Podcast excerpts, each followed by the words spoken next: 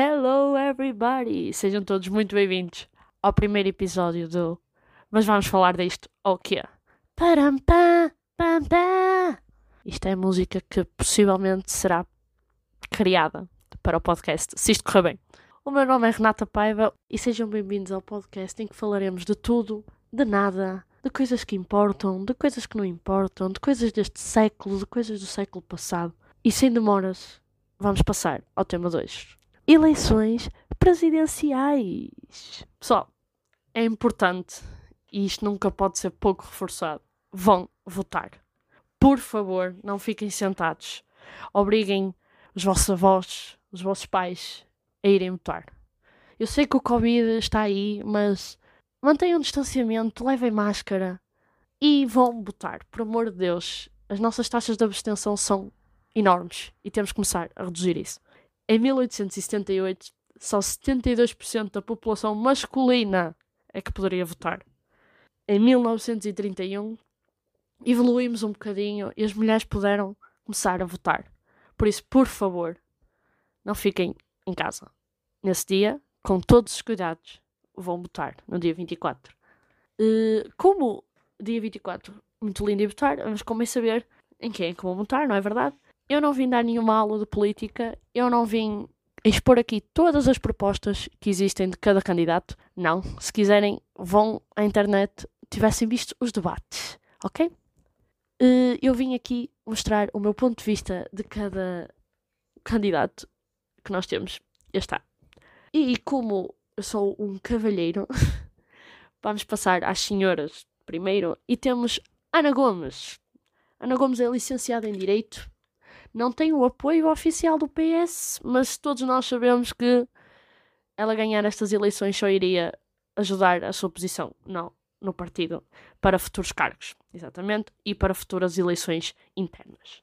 Hum, Ana Gomes tem sempre uma posição muito de que vai celebrar tudo e levar a informação toda a todos os portugueses e portuguesas e que vai usar o seu poder e a sua voz para expor e mudar os poderes que estão a ser utilizados de forma indevida. Indevida é uma palavra? Possivelmente. Depois temos Marisa Matias. Marisa Matias uh, é mais uma candidata de mais uma volta, mais uma voltinha. Está cá mais uma vez e tem um curso em Sociologia. Marisa Matias, num dos debates, teve um dos candidatos decidiu utilizar as sondagens como argumento e porque a Marisa Matias está abaixo nas sondagens, acha que já está perdida. Marisa Matias tem vários pontos de defesa dos animais e das mulheres interessante. No meu ponto de vista, ainda falta-lhe um bocadinho de estaleca, especialmente em debates. Marisa, a terceira de vez, quem sabe, nas próximas.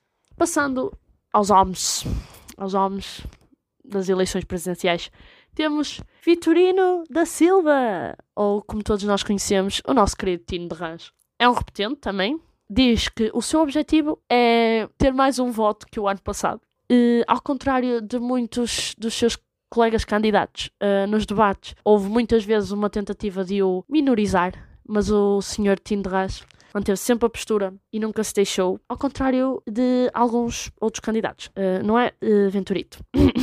Se querem ajudar aqui o nosso Tinderans uh, a subir um voto desde as últimas eleições, vou votar nele, porque pronto, o senhor uh, até pode ficar fica todo contente. Tiago Maia, não sabem quem é? Pois, é compreensível. Uh, Tiago Maia é o bebê destes candidatos. Uh, poucas pessoas o conheciam.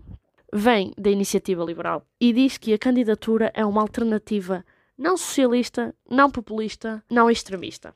Uh, ok? E ainda se assume como um candidato genuinamente liberal. Ora, prontos, uh, contra, contra isto, nada a dizer, não é verdade? Se calhar damos-lhe assim uma oportunidade de ele tentar -se, ser um repetente nas próximas, porque para a gente conhecer um bocadinho melhor o que é que se passa com este Tiago Maia. Passamos para o João Ferreira, ou como eu gosto de lhe chamar, João Constituição. É apoiado pelo PCP, Muitas fontes dizem que é um género de sucessor do Jerónimo de Souza. Eu acho que o ponto principal daqui do nosso amigo João, se ele, em algum debate, vocês acham que ele não referiu a Constituição, ou das duas uma, ou não estavam atentos, ou o homem estava doente. É o que eu tenho a dizer sobre este candidato. Se quiserem saber mais, e de coisa e tal, à internet. Restam os dois candidatos, o nosso querido Marcelo Rebelo de Souza, o presidente das selfies. Uh, também é um repetente, não se recandidatou até ao último segundo.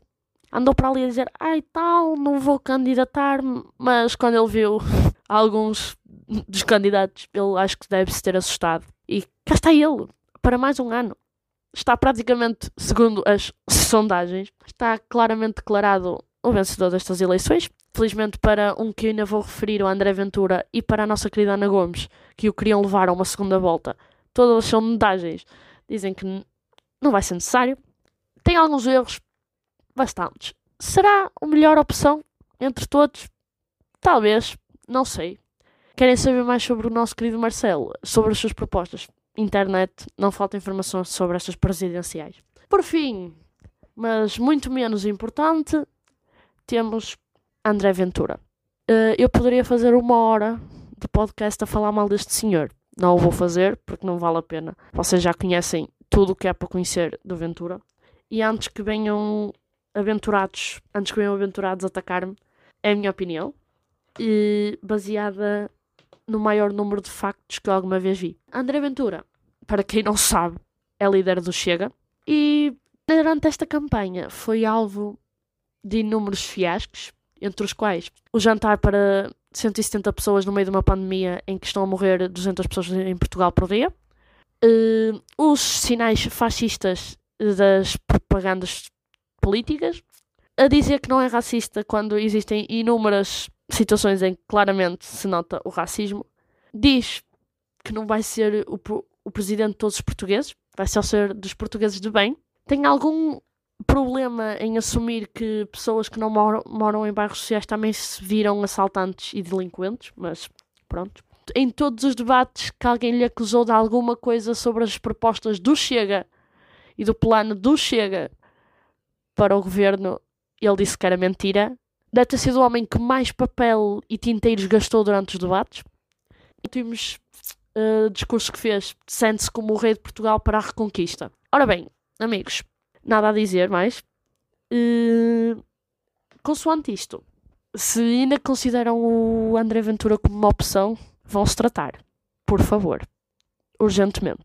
Sobre os candidatos, meus amigos, estão aqui os meus pontos de vista de cada candidato. Está mal? Não, está péssimo. Mas é o que temos. Temos de trabalhar com o que temos, não é verdade? Portanto, uma última coisinha antes de terminar este episódio. Pessoal, vão votar mais uma vez. E por amor de Deus, levem máscara, levem viseira se tiverem, levem canetas, mantenham o distanciamento, mantenham-se seguros, mas vão votar. E foi este o episódio, pessoal. Espero que tenham gostado do primeiro episódio do Vamos Falar Disto ou quê.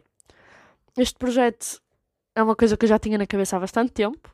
Se vai correr bem ou não, não sei, ao menos filo. Uh, não tem não tenho programação de quando é que vão sair os episódios, uh, mas vou tentar com que saia pelo menos um de 15 em 15 dias. Acho que para preparar bem os temas. Escolhi este tema porque a política não é falada suficientemente entre os jovens. Não levem nada a sério. Eu não sou política, eu não sou professora. É só mesmo a minha maneira de ver as coisas e de como gosto de falar disto. Uh, está pequenino, não sei se os próximos episódios terão mais ou menos tempo, depende do tema e das pessoas que eu trago aqui. Qualquer ideia que queiram ouvir ou sugestão que tenham para melhorar o podcast é muito bem-vinda. Este é o primeiro episódio, é uma maneira de experimentar.